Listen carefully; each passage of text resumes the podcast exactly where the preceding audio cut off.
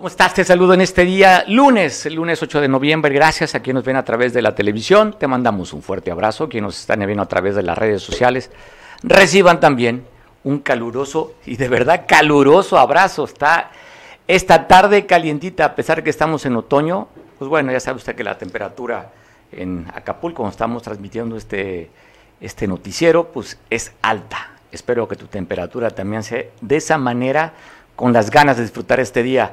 Información como todos los días, pero bueno, de último momento, te voy a contar una. Por la mañana se dio un bloqueo en la carretera que comunica Acapulco y Guatanejo a la, a la altura de la Corona Central en el municipio de Atoyac de Álvarez, de, Atoyac de Álvarez, donde están inconformando. Pero también, aprovechando ahí, te voy a contar una nota roja de nuestro compañero Damián, que está para platicar contigo. Entramos primero con este bloqueo. ¿Cómo estás, Damián? ¿Qué dices? Te saludo, buena tarde. Hola, ¿qué tal Mario? Muy buenas tardes, buenas tardes a todos los televidentes. Eh, te saludo con mucho gusto, como todos los días. Este, el, día de hoy te quiero comentar eh, que eh, sobre la carretera federal Acapulco-Cihuatanejo, a la altura de la colonia La Central, en el municipio de Atoyac de Álvarez, trabajadores de la Escuela Secundaria Técnica número 176, José Agustín Ramírez, pues bloquearon, bloquearon la circulación para pedir eh, la intervención de las autoridades de la Secretaría de Educación, ya que, bueno, desde hace ya algunos meses mantienen un conflicto con el director de ese plantel, con el maestro José Abundio Diego Galeana, y también acusan a un psicólogo que trabaja en esa en esa institución, eh, eh, se refieren a Ricardo Rodríguez Zamora, a quienes acusan, bueno, de, generar conflictos dentro de esa institución lo acusan al director de mal manejo de recursos, de, de, incluso de desvíos de recursos, ¿no? De que ha generado la escuela, así como de, generar divisiones y conflictos entre la base trabajadora. Este este problema no es de ahorita, Mario ya tiene algunos meses que los docentes se han manifestado en contra de su director, incluso en, ocasiones pasadas este, no le permitieron el acceso previo a la clausura del ciclo escolar anterior y eh, ha, habido varios roces. Entonces, en esta ocasión, pues nuevamente eh, bloquearon durante aproximadamente una hora para pedir la intervención incluso de la gobernadora Evelyn Salgado para que ya haya una solución a este conflicto, Mario. ¿Que quieren quitar al director y al psicólogo? ¿Qué es lo que están pidiendo los, los, los, inconformes?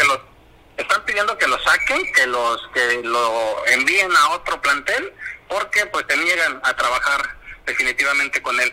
Te comento también que esta protesta terminó luego de que se presentó el, delegado de los servicios educativos, Rogelio García Villegas, y el inspector general de servicios técnicos de la zona escolar número 27, con quienes acordaron acordaron eh, una una reunión de tomar el caso y este pues tratar de darle una solución lo más pronto posible a este problema. Por su parte, los manifestantes señalaron que de no eh, ceder a sus demandas, que es la expulsión de este director y de, este, de esta otra persona a que lo acusan de complicidad, pues ellos van a volver a manifestarse, Mario. Bueno, es la segunda vez que vemos esta nota. Oye, aprovechando, Damián, cuéntanos de este hallazgo de dos personas que fueron localizadas sin vida en el municipio de Benito Juárez, muy cerca donde estás tú reportando de este bloqueo, que serían como unos 4 o 5 kilómetros de distancia aproximadamente, eh, ya en el municipio de Benito Juárez, el Tomatal el último, la última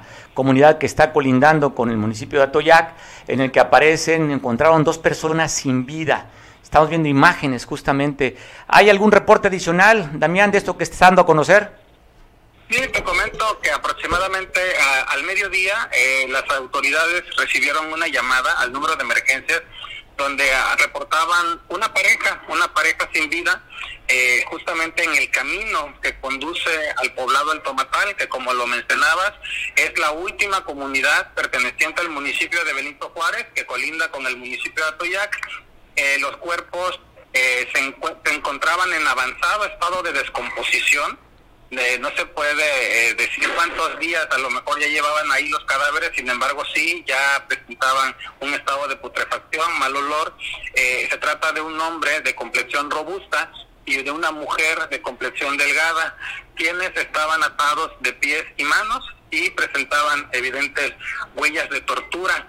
Asimismo, pues eh, presentaban impactos de arma de fuego. Al lugar acudieron policías de diferentes corporaciones, también acudieron eh, peritos de servicios periciales, policías ministeriales, personal de la Fiscalía General del Estado, quienes son ellos en estos momentos quienes están haciendo cargo de las diligencias correspondientes, Mario, para saber principalmente pues las identidades de estas personas que hasta este momento pues no se han dado a conocer a los medios de comunicación. Oye, había por ahí reportado una pareja desaparecida de Tetitlán. ¿Coincidiría las características de estas personas que no han llegado a su casa hace algunos días? Eh, efectivamente, había el reporte de, de, una pareja precisamente que mencionaban que ya tenían tres días desaparecidos, que habían acudido a San Jerónimo a hacer algunos mandados y que perdieron contacto con ellos. Sin embargo, el avanzado estado de descomposición en el que se encontraban los cadáveres pues no pueden eh, determinar de, primera instancia no si, si se trata de ellos eh, eh, tengo entendido que ya hay por ahí familiares de estas personas que ya se han acercado y eh, sería cuestión de que en las próximas horas ya se tenga algunos indicios más para saber la identidad pues bueno, vamos a esperar. Este, oye, la nota o el dato, ¿fueron asesinados en ese lugar o fueron o fueron arrojados ahí? Eh, no se sabe, al parecer, pues ahí serían arrojados, tal vez, es lo más este, probable. No, en, en, los primeros informes no se habla de casquillos en el lugar. Sin embargo, en cuanto haya una actualización, por supuesto, la damos a conocer a todo el auditorio. Oye, ¿esto ha, cambiado el, tema de la seguridad por la zona ya en San Jerónimo o simplemente es un hecho aislado lo que estamos viendo? Pues recientemente se este, encontró una persona asesinada también, lo dimos a conocer en este espacio eh, de noticias, este, y en el municipio de Benito Juárez han sido los únicos dos casos de violencia que se han registrado eh, eh, del último mes a la fecha, Mario. Pues bueno, estaremos al pendiente. También si hay alguna información adicional, haremos contacto contigo. Te mandamos un abrazo. Por supuesto que sí, Mario, estoy a la orden y saludos para todo tu auditorio también. Gracias por la oportunidad de informar. Ya vio dos eventos. Uno, primero un bloqueo ya lo decía Damián, cuánto tiempo estuvo bloqueada la carretera de comunica Acapulco y Guatanejo en el tramo de ahí de la columna central y ahora este hallazgo de dos personas que están encontraron sin vidas en estado de descomposición como nos estaba dando la crónica Damián allá en el municipio de Benito Juárez. Y la nota que ha circulado el día de hoy, ya sabe, ayer por la noche fue atacada la casa de la diputada Estrella Bernal que hace unos días, pues bueno, a través de las redes sociales y medios también, inclusive a nivel nacional, llamó la atención cuando estaba leyendo los 81 municipios del, estado, en el cual, pues bueno, no podía pronunciar muy bien su, su nombre de los municipios. Pues bueno, a través de las redes sociales, pues dimos cuenta, inclusive los medios de comunicación retomamos esta nota de la semana pasada y ayer por la noche dan a conocer que recibió dos impactos de bala la casa de la diputada. Estrella Bernal, diputada Policito 3, aquí en Acapulco. Le dejaron este mensaje que está viendo usted en su televisión, en su smartphone o con su teléfono inteligente. Estrella, deja de meterte donde no debes atentamente el Congreso. Esto es nota y también la han tomado algunos medios nacionales. ¿Qué dice el obispo Rangel de Sechilpancingo respecto a este, este ataque que se dio y también de la lectura que dio la diputada. Esto dice el obispo de Chilpancingo, la Dios Chilpancingo, Chilapa. Muchos títulos personales, pues es un reflejo de la política que estamos viviendo. Personas que desconocen los municipios, personas que desconocen la realidad, personas, eh, eh, porque muchos de ellos no han llegado por esta ola de López Obrador, han llegado en la cresta de las olas, pero realmente muchos de ellos sin verdadera vocación política y desconociendo la situación del Estado. Para ser político o ser legislador, no únicamente eh, se debe ser por influencias o por fortalecer un partido, sino siempre buscar las mejores personas. Y ahí se mostró esta diputada que ni siquiera conoce los municipios, ni siquiera los supo pronunciar. Pues ¿Qué dice respecto al obispo también de cómo se debe gobernar con aquella famosa Pax Narca de que habría que platicarlo eh, con los narcos para decir los grupos delincuenciales que le bajen para que haya gobernabilidad aquí en el Estado. Ya lo había comentado inclusive el obispo Rangel, que se ha reunido con tres de los carteles, ha platicado con los liderazgos para que le bajen a la intensidad de la delincuencia. Esto dijo también, le digo, el obispo Rangel, de cómo debe ser la relación de gobierno con la delincuencia organizada. Pues yo, sigo diciendo que hay que agarrarnos a todos los sectores de la sociedad y hacer un verdadero pacto de paz, porque, pues yo digo, aquí en, en Guerrero el narcotráfico tiene años operando, tiene años operando y, y, pues es un elemento también con el cual yo digo se tiene que pues platicar, se tiene que dialogar y entre todos lograr la paz. Eso es para mí, para mí importante, porque muchos uh, lugares, muchos uh, políticos fueron apoyados por el narco. Sí, yo no tanto le decía ni por la gobernadora, eh, yo no, tanto le decía ni por la presidenta de Chilpancingo, sino que en general eh, los narcos tuvieron mucha influencia y estos narcos se iban a cobrar el apoyo que dieron ellos. Y lo estamos viendo, por ejemplo, en el caso de Chilpancingo, ya se les soltó, eh, sacaron a un grupo delictivo, pero se metió otro. Y no hay ni quien le ponga freno. Ojalá que estos de la Guardia Nacional de verdad eh, puedan hacer algo, pero ¿cuál sería la solución?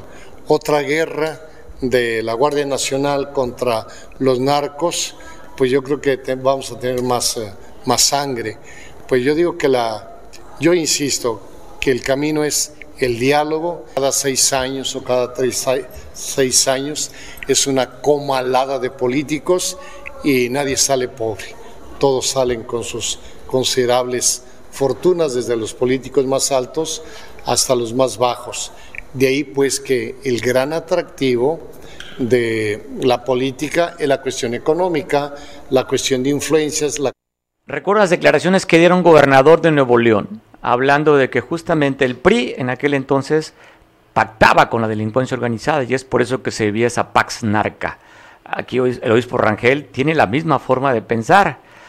Y si no, ¿a quién le echan la culpa de todo lo que estamos viviendo? Al que dicen que pateó el avispero y que no han podido controlar. Felipe Calderón, Calderón Hinojosa, a pesar que ya dejó de gobernar, todo el sexenio de, bueno, ¿qué fueron? Nueve años que dejó de gobernar y siguen responsabilizando de las muertes que estamos viviendo hoy a Felipe Calderón. Este gobierno que prometió que iba a acabar con la delincuencia, usted recordará que decía más becarios y no sicarios para que con este programa de los jóvenes construyendo el futuro disminuiría el tema de la violencia. Bueno, datos históricos, está rompiendo récord, más de 100 mil muertos lleva este gobierno federal, que no le ha funcionado la estrategia, que dijeron que iban a sacar a los militares de, las calles para llevarlos al cuartel, al contrario, se tiene más militares en las calles que en toda la historia. Y aún así, ni con abrazos, ni acúsalos con tu abuelita, le han podido bajar al tema de delincuencia organizada. Complicado, difícil, pero bueno, esos son los datos. Y cuando vemos de este estudio que hizo una organización mundial para ver las ciudades más violentas, ellos tomaron como margen la ciudad que tuviera más de 300 mil habitantes. Entre esas 50 más violentas en el mundo está considerada Acapulco, de las más violentas en el mundo. Así es que así nos ven los que están tomando la medición, aunque había que reconocer que Acapulco ha disminuido de manera considerable el tema de las ejecuciones violentas o ejecuciones dolosas. Pero donde ejecutaron uno el fin de semana fue un empresario en Chilpancingo, al dueño del Hotel California. El, hablan de que cerca de las 4 de la mañana de amanecer del domingo, una llamada telefónica. Atacaron al dueño de este hotel. De eso es lo que dicen, en el 911 reportaron en el que había habido ataques y encontraron sin vida en las calles de Lorenzo Barcelata, en la colonia de Los Ángeles, a Roberto N., el dueño de este Hotel California allá en la capital del estado.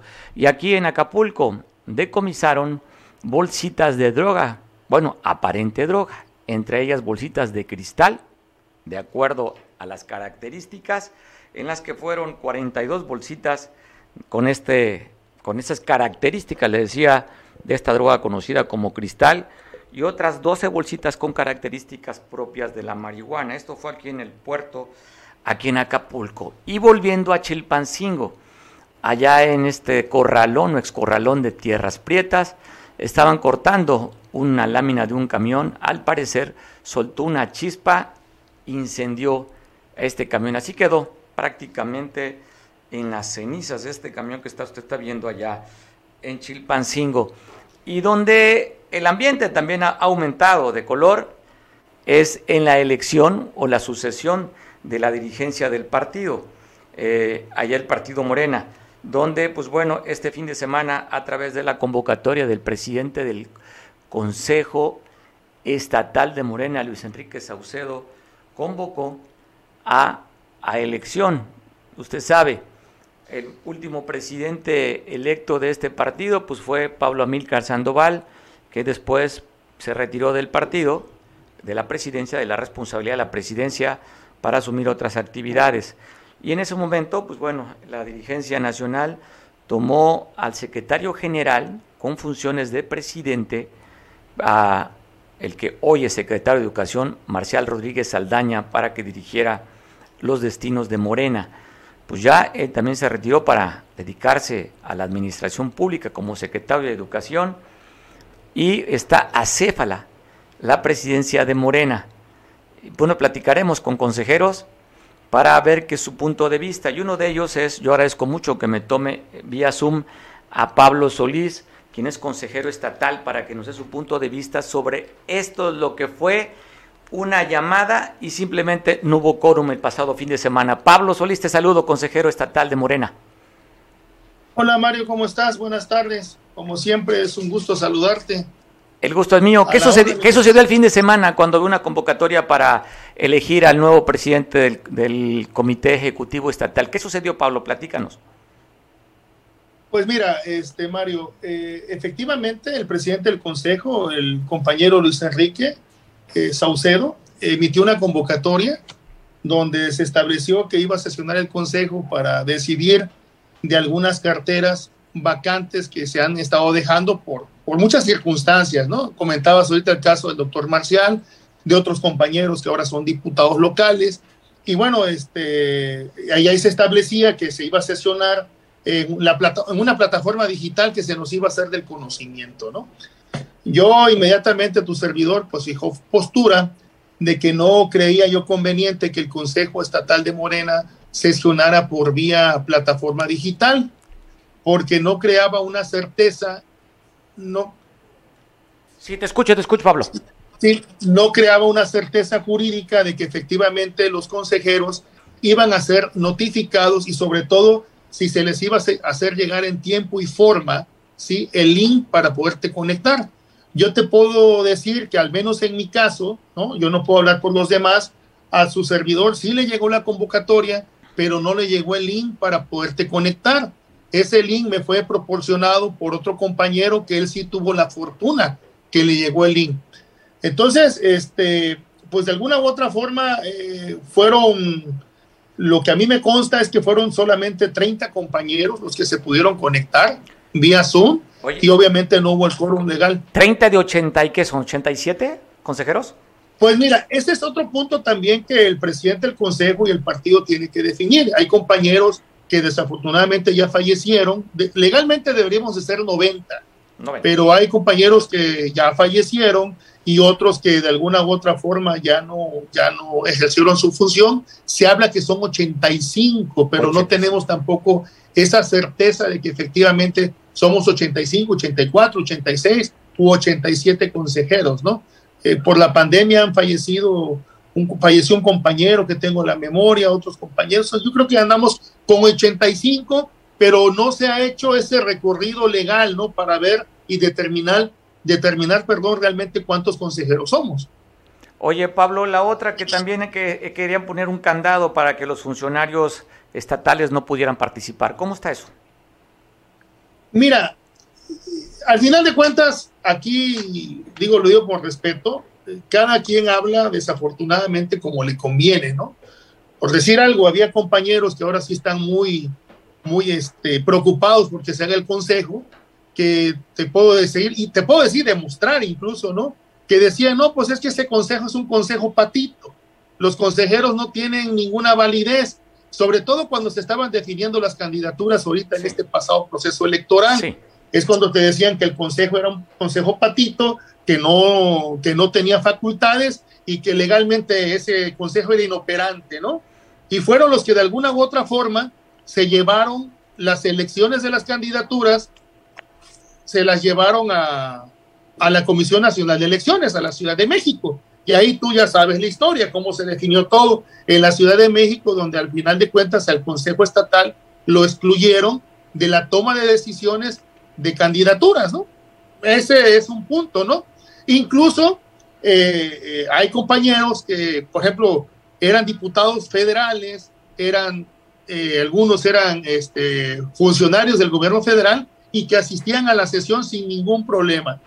Desde mi punto de vista y con apego al estatuto, yo creo que los compañeros que son funcionarios públicos sí pueden participar, no están impedidos.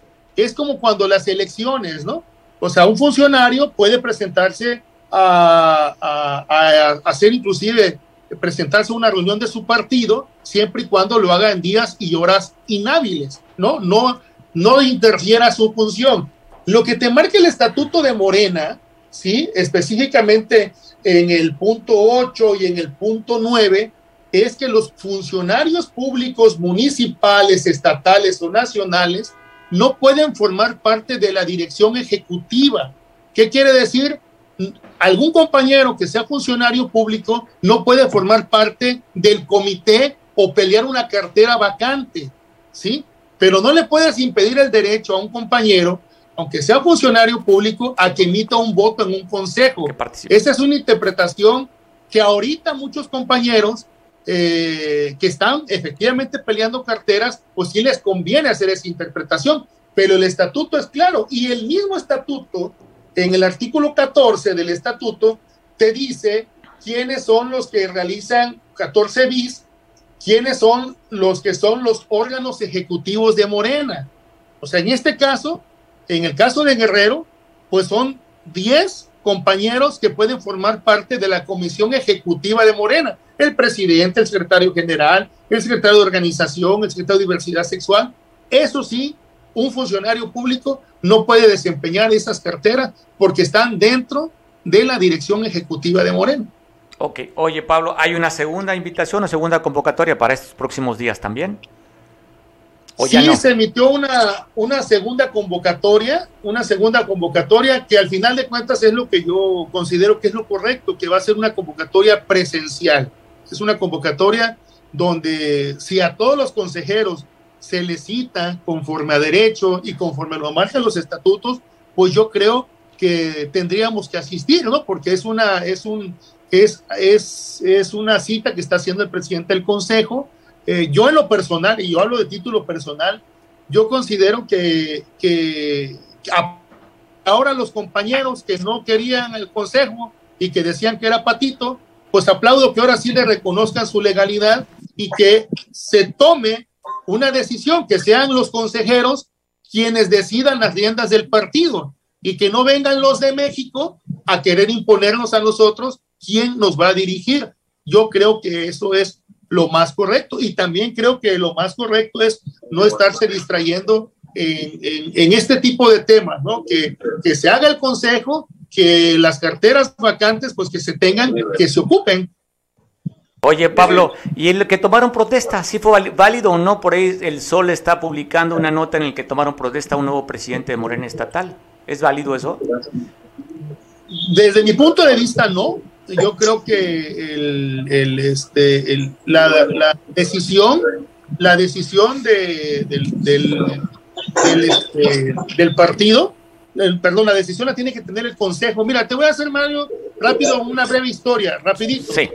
Cuando Pablo Almícar deja la presidencia del partido, ¿sí? Este, eh, legalmente le correspondía al secretario general asumir las funciones de presidente. Sin embargo, Yelko Poleski llegó y nombró una delegada en funciones de presidente, una tal Nora, la compañera Nora. Sí, claro, recuerdo. ¿Sí? Bueno, ¿qué pasó? Que al final de cuentas se impugnó esa decisión por parte del doctor Marcial y el INE dijo, momento, quien debe de asumir las funciones de presidente, pues es el secretario general. Es lo mismo que está pasando ahorita. Ahorita quiere el Nacional nombrar un delegado en funciones de presidente cuando es el Consejo el que tiene que decidir.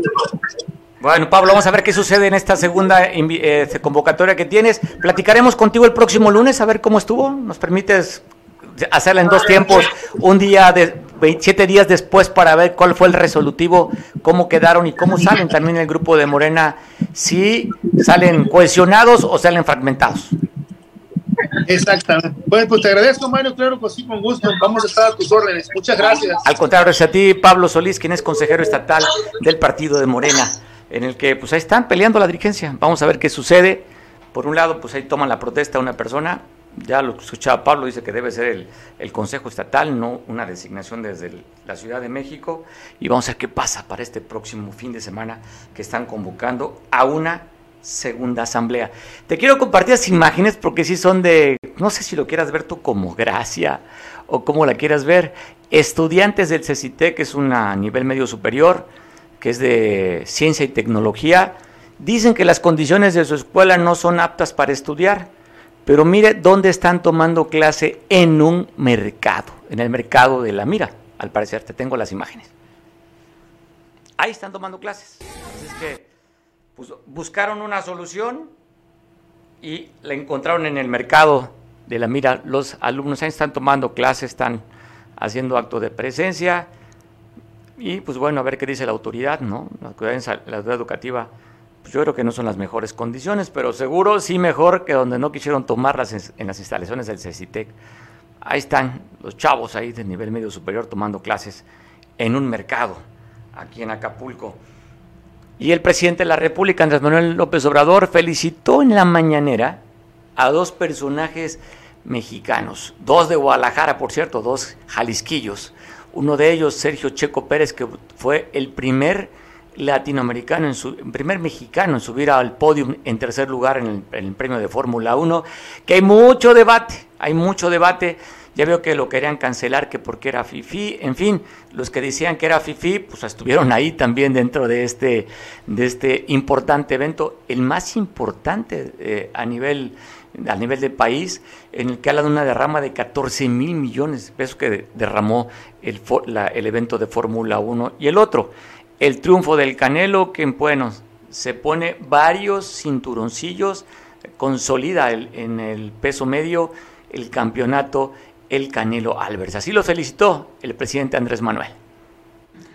Eh, felicitar a Saúl el Canelo Álvarez, que ganó una pelea, y eh, a Checo Pérez, que ocupó el tercer lugar el Gran Premio de la Ciudad de México de Fórmula 1. Es este, importante lo de Checo porque eh, como todos saben, en lo relacionado con el deporte, eh, no había sucedido de que un mexicano ocupara un sitio, en este caso tercer lugar, en esta competencia en nuestro país, porque ya eh, Checo ha sido primer lugar en otros países, pero aquí eh, ocupó el, tercer lugar. Entonces, muchas felicidades. Eh, todo lo que es deporte, pues hay que impulsarlo, promoverlo y siempre reconocer a los deportistas destacados de México.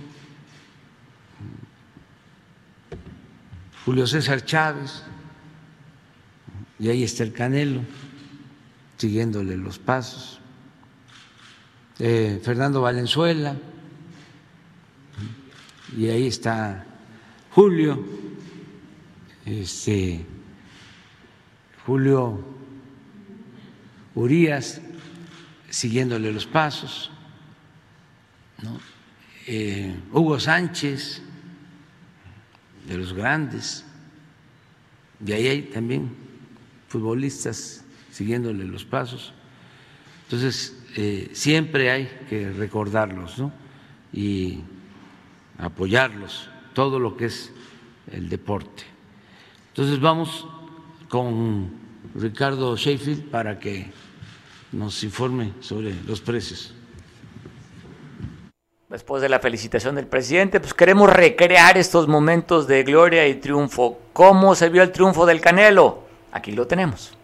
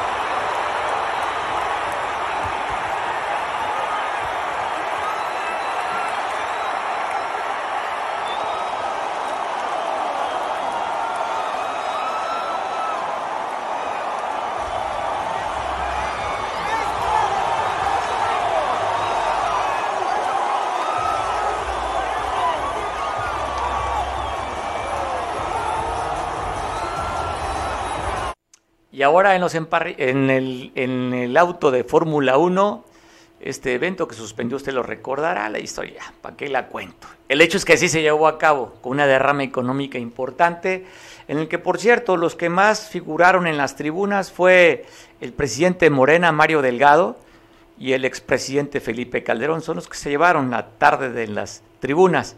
Pero ¿cómo se vio el triunfo? Que es lo que nos debe importar. El triunfo, eh, bueno, el tercer lugar del Checo Pérez. Adrian Newey, who is presented with the trophy by Adrian Strike, uh, the managing director of Hurling in Mexico. Congratulations to Red Bull Racing Honda. In second place, Lewis Hamilton, presented with the trophy by Jose Abed, FIA's Vice President. Congratulations to Lewis. Well done. Second place third place driver, Sergio Perez. Trophy presented by Carlos Smith.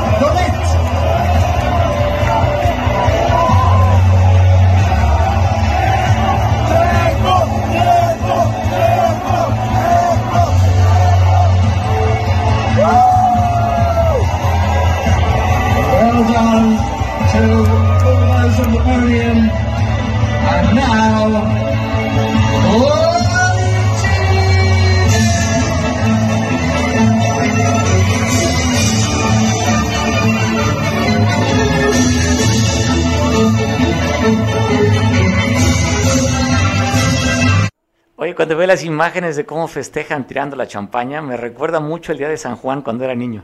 Había que mojar al compañero, así están iguales. Los adultos felices jugando a ser niños. Bueno, nunca dejamos de ser niños. Qué importante que no perdamos esa esencia. Y el presidente de la República hoy por la mañana también tuvo un recordatorio para, eh, se me olvida, Ricky Riquín Canallín, el de al cual en el debate el presidente cuidó su cartera. Y este amigo que se autoexilió desde octubre del año pasado, se fue a Estados Unidos, hoy tenía una audiencia en el que hablaban que si venía lo iban a apresar. Y el presidente de la República, bueno, sacó también una letra de los Tigres del Norte para recordar a Ricardo Anaya. Saben ustedes cómo son estas cosas, ¿no? Es como el corrido de los Tigres del Norte, Camelia, la Tejana, traición y contrabando. Hay una parte que dice que la traición y el contrabando son cosas incompartidas, ¿sí?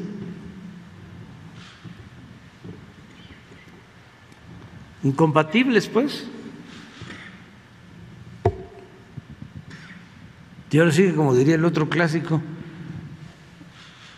¿Y yo por qué? Que regrese a México. Que regrese, que informe, este, que aclare su situación.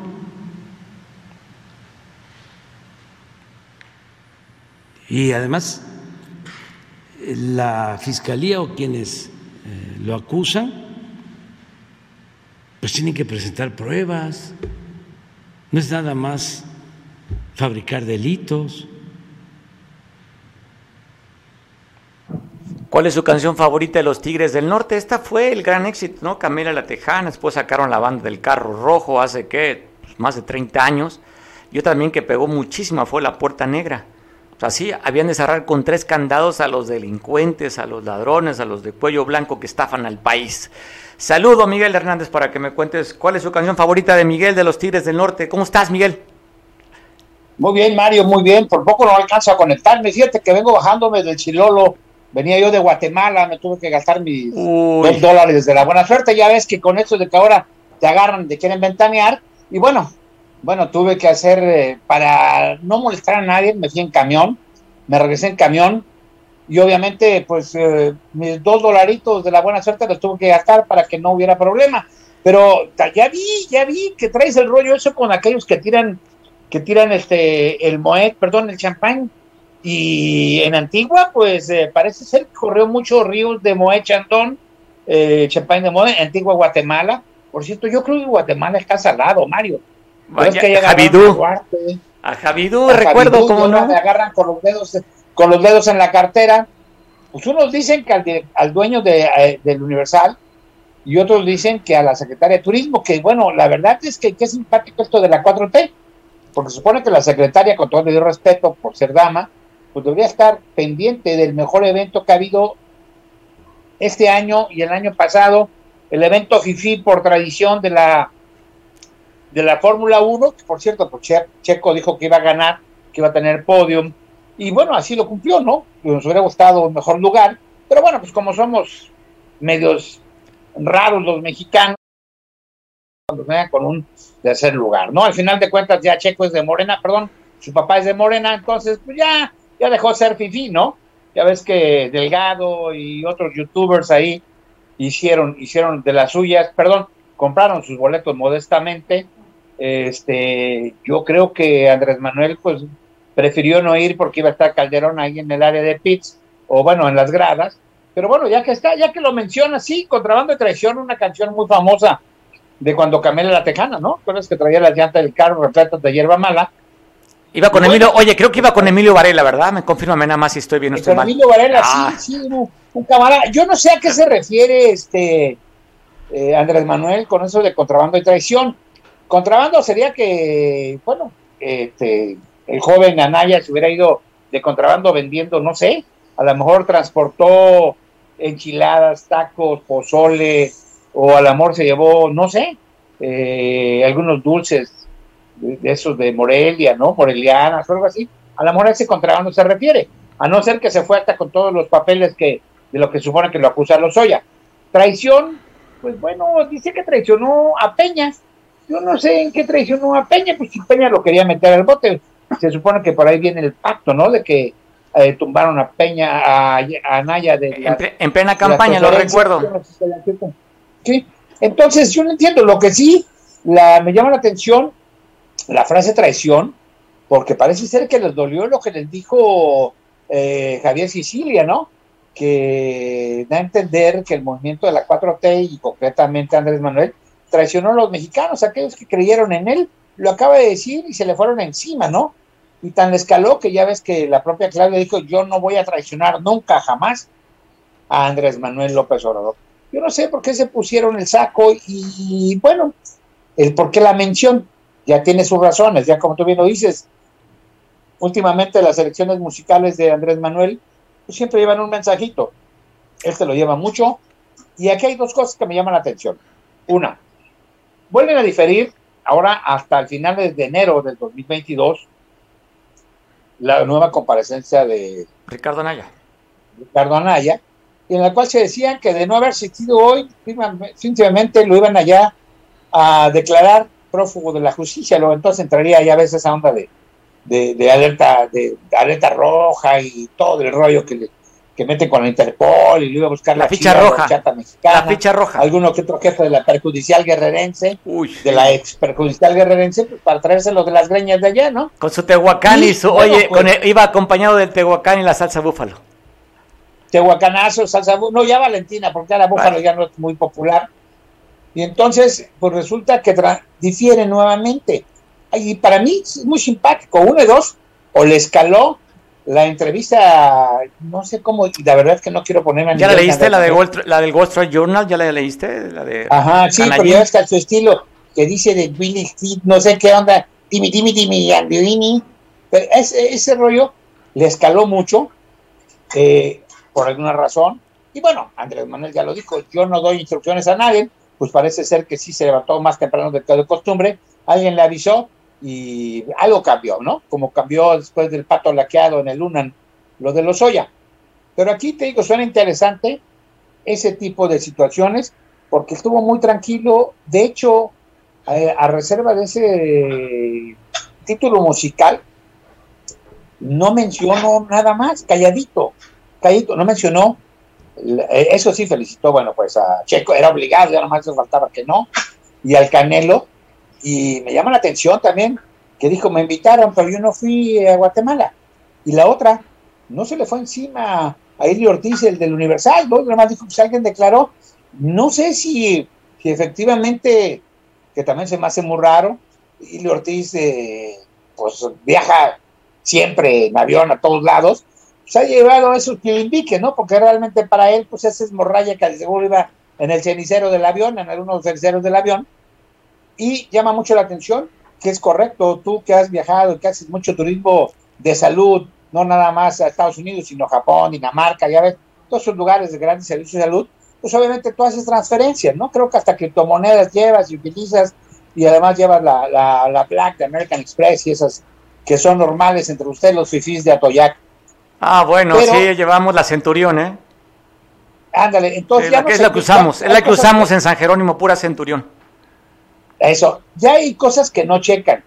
Y bueno, pues resulta que al final de cuentas la presunción de corrupción la hicieron a un lado con la declaración de la secretaria de Ili Ortiz, y por otro lado, pues también Claudia dice, no, si su único pecado fue viajar como Fifi en un avión privado. Y le dieron, y, le y le dieron cranky inmediatamente. le dieron cranky. Yo por eso ahora tuve que dejar los vehículos y tuve que estar esperando agarrar el colectivo más viejo, bueno, casi No, a ver, Miguel, andas en camión porque ya te recogieron la blindada de este gobierno que entró, Miguel. Que por cierto, hace rato vi un en vivo de un compañero periodista donde está ahí las todas las Suburban y las Cherokees blindadas en que supuestamente irán a vender. Hablan creo que de 70 unidades, aproximadamente un millón de pesos. ¿Que no eran rentadas? ¿No estaban en ¿No estaban en leasing? Sí, son rentadas. A ver, mira, aquí hay una cosa muy interesante. Eh, ya les falló mucho eh, el tema. Una cosa es lo que hace y lo que dijo y lo que ya se está viendo en realidad Andrés Manuel, y otra es que sigan el mismo script. Mira, a ver, ¿son, son arrendadas o son de leasing? Luego entonces no las van a poder vender como el famoso avión. avión. Una, Andrés Manuel las cambió de color blanco a color negro y con mayor blindaje. Otra, se habla de la Casa Acapulco. La Casa Acapulco está en comodato, no es propiedad del gobierno del Estado. La Casa Guerrero, que quieren hacer, eh, como lo quiso hacer también el exgobernador que suplió a, y el rector que suplió a Ángel Aguirre, hacer un centro cultural como Los Pinos, no se puede. La verdad es que tampoco se puede vender porque la misma ley lo prohíbe. Tendría que cambiar la constitución guerrerense hacer unas situaciones que al final de cuentas no le quedan. Lo que deben hacer es dejar de ser populistas y hacer las cosas. A ver, Avelina dijo y empezó como Félix Salgado barriendo algunas colonias. Yo le hago una pregunta a tus seguidores, a tus televidentes y a ti mismo. ¿Realmente ya están recogiendo al 100% la basura? No, se está haciendo un esfuerzo, pero basura hay por todos lados. Esa es la situación. Eh, acaba de iniciar el operativo, este reforzamiento de marinos, que qué bueno que son marinos, que manejan más la inteligencia, pero al final de cuentas sigue habiendo muchos muertos y le siguen dejando descuartizados y le siguen este, siendo la cuestión de la seguridad, aunque ellos dicen que ahorita están más aplicados en otra cosa que en la cuestión de la seguridad pública, que su error, es de prevenir. Y luego volvemos a lo del agua. El agua sigue fallando. Pueden tener el pretexto que la tubería está vieja, que todo lo que quieran, pero definitivamente no pueden hablar, echarle la culpa al pasado cuando ellos ya son responsables y vienen, vienen, ojo, ¿eh? de un, de un trienio del mismo partido y de otro trienio de la izquierda, entre comillas, o sea, el, de, el de Bodio. Son seis ah, años. Ya estás, ya estás defendiendo al PRI, Miguel. Platicaremos, ya te empiezas a poner intenso y tengo que despedirte porque ya empieza a defender a tu partido, Miguel. Buena tarde, Miguel. Vamos a otra información. Ya, Miguel ya saca su rostro priista. ¿Eh? Ya saca su rostro priista. es un honor estar con Obrador. Gracias, Miguel. Te, estamos en contacto contigo. Dale, Abrazo fuerte. Oye, pues dos o tres La nota, la nota cultural, fíjese que este pasado fin de semana, bueno, estuvo allá eh, Guerrero y su historia, porque está en Pinos, el, la región de la Tierra Caliente, estuvo allá la gobernadora Evelyn Salgado, y para que nos cuente lo que se vivió en Pinos con esta presencia guerrerense calentana, agradezco mucho a un especialista en temas de cultura, Arturo Martínez Núñez. Arturo, ¿cómo estás? Te saludo, muy buena tarde.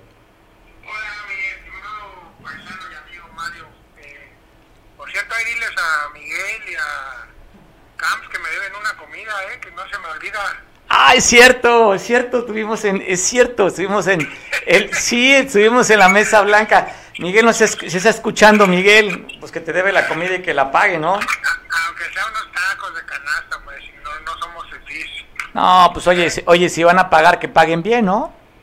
Yo digo. Eh, oye, ¿cómo la pasaste en Pinos allá acompañando a, la pues, gobernadora? Platícanos. Primero, eh, saludar a toda tu audiencia a eh, todos los que nos escuchan, pues sí, tuve el enorme privilegio de, que me invitaran, eh, eh, pues en mi carácter de ex secretario y ex diputado, ¿no?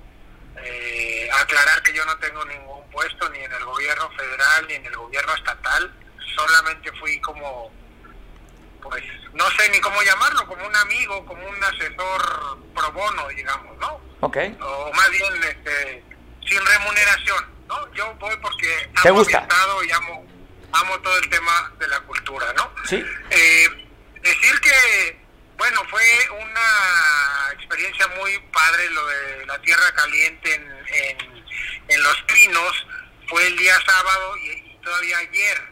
Eh, Tierra Caliente, como tú sabes, pues no solo es Guerrero y Michoacán, sino que además es Morelos, este, en fin, hasta Nayarit llega a la Tierra Caliente, ¿no? Em, pero particularmente Guerrero y Michoacán. Entonces hubo baile, hubo son de tarima, hubo uchepos, hubo toqueres, combas, este, frijoles puercos, sombreros de tlapehuala, tamboritas, en fin, todas estas eh, expresiones hermosas que hay en la Tierra Caliente que como yo digo es la segunda región que más quiero de, Guerrero, ¿no? Este, y pues muy, muy padre, pero mira, ¿qué es lo más interesante de este ejercicio? Pues que es nada más la probadita de lo que va a ocurrir en diciembre, porque en diciembre, el 17, el 18 y el 19 de diciembre, o sea, viernes, sábado y domingo, de diciembre 17, 18 y 19 va a estar Guerrero en los Pinos.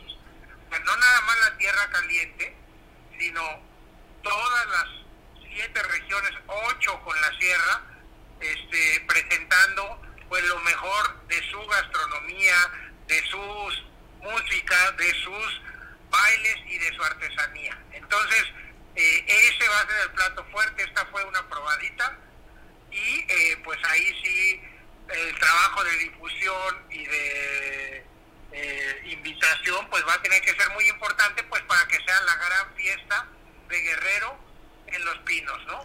Oye, ¿quiénes estuvieron en esta comitiva, Arturo? Platícanos un poquito, una poquito la crónica de quiénes llegaron allá acompañando a la gobernadora.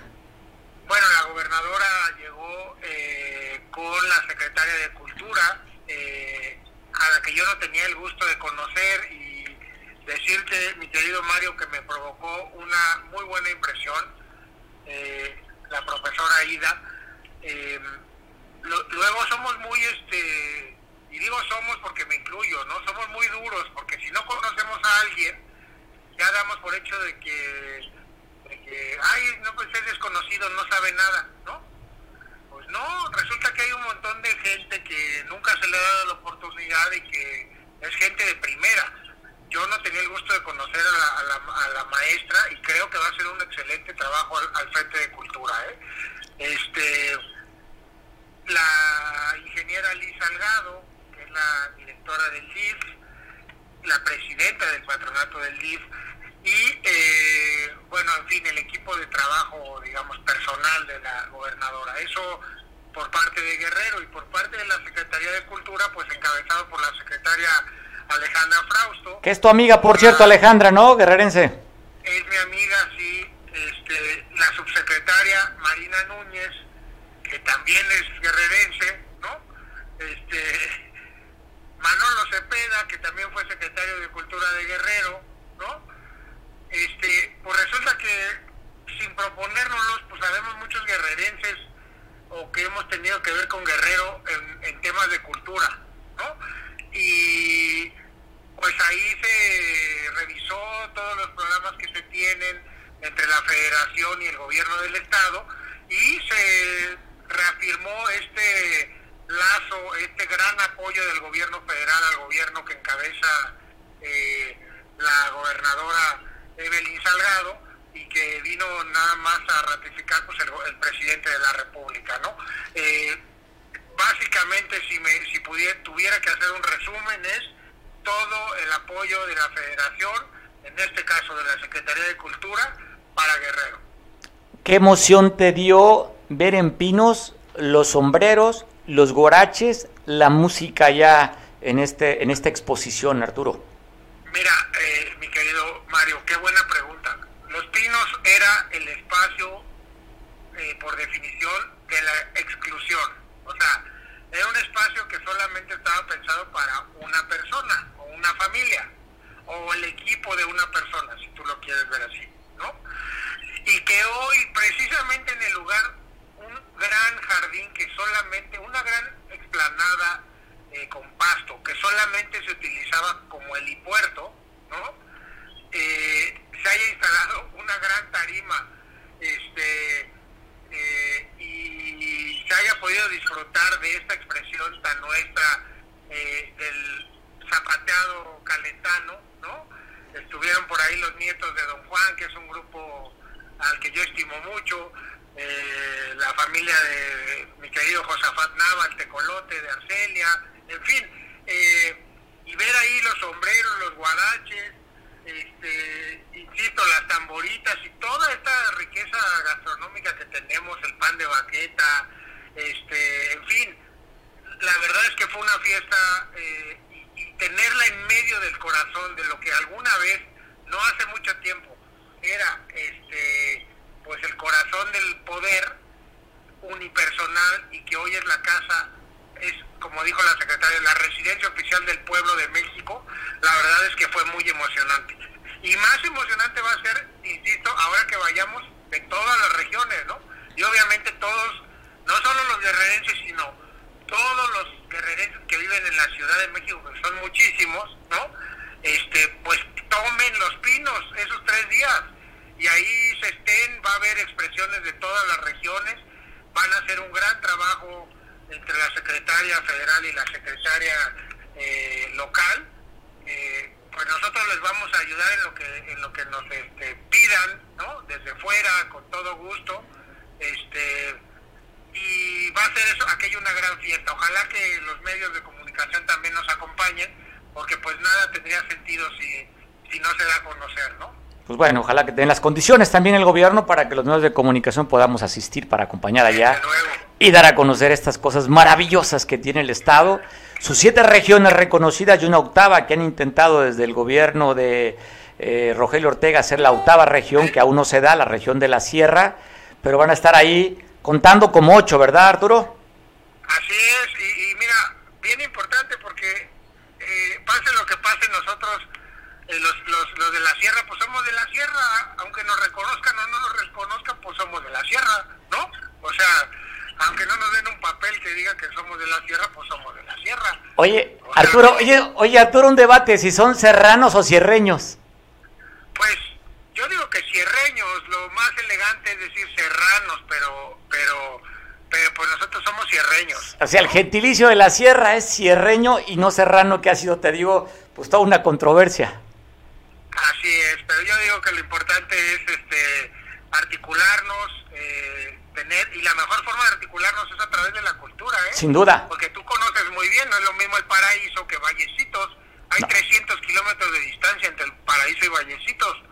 O sea, imagínate. No, y es diferente. y es diferente, desde luego. O sea, hay unos que son más calentanos, otros, por ejemplo, yo digo que los que somos de por acá, de la región de el paraíso, la pintada, el Edén, eh, Yexla, Puerto del Gallo, Jaleaca, etcétera, pues somos más cercanos a la zona centro, culturalmente hablando, ¿no? Sí.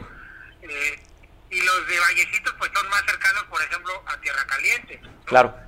Este, los del Balcón, que en realidad es, entras por Tecpan, pero es el municipio de Ajuchitlán del Progreso, ¿no? En fin, la sierra es una región muy interesante, eh, con muchos retos, muy pobre, pero también muy rica. Entonces, rica en todos los sentidos, ¿eh? En todos los sentidos, ¿no? Y, y, que, y que también te puede dar grandes placeres, grandes satisfacciones o grandes dolores de cabeza, ¿no? Sí. No hay que olvidar que de ahí han salido todos los movimientos subversivos, ¿no? También. Que es en la parte media generalmente donde se ha dado, ¿no? Es correcto, en la parte media, lo que nosotros decimos las estribaciones de la sierra, ¿no? Pero imagínate que algún día, Dios no lo quiera, pues haya un movimiento armado de los de veras de la sierra. Bueno. Te digo que ese no lo para nadie, ¿no? Sí, sabemos por qué lo dices y de dónde vendría ese financiamiento. Arturo, te no, mando... No, pero no solo... No, perdóname. No, adelante, Mario. no, es que lo que pasa es que ya estamos terminando. ¿Algún mensaje final? No, muchísimas gracias por el espacio y yo estoy a sus órdenes como siempre. El agradecido soy yo, Arturo, que nos es esta crónica de cómo la presencia de Guerrero estuvo en Pinos y además hay amenaza, estaremos todo Guerrero, las ocho regiones, para los tres días que tú acabas de comentar a mediados de diciembre. Ojalá que sí, caigamos todos y pues, tomemos los pinos porque además es de todos. Tomemos los pinos. Te mando un abrazo, Arturo, gracias. Gracias, Mario. Bueno, Arturo Martínez Núñez, especialista en temas culturales. Pues yo me despido en este lunes, 8 todavía, 8, ¿verdad? Híjole, yo estoy perdido en fechas, pero 8 de noviembre. Mando un saludo especial a mi prima Rocío, que está en Estados Unidos, en la zona de California, en el estado de California. Prima, te, manda, te mando un abrazo. Feliz cumpleaños, disfrútalo. Hasta allá recibe este caluroso abrazo. Desde aquí, por todo el Pacífico se va, para que te llegue ya este abrazo. Saludos a que estén festejando un asunto importante, trascendental en sus vidas. Los invito para que mañana nos veamos en punto de las 2 de la tarde. Buen provecho. Hasta mañana.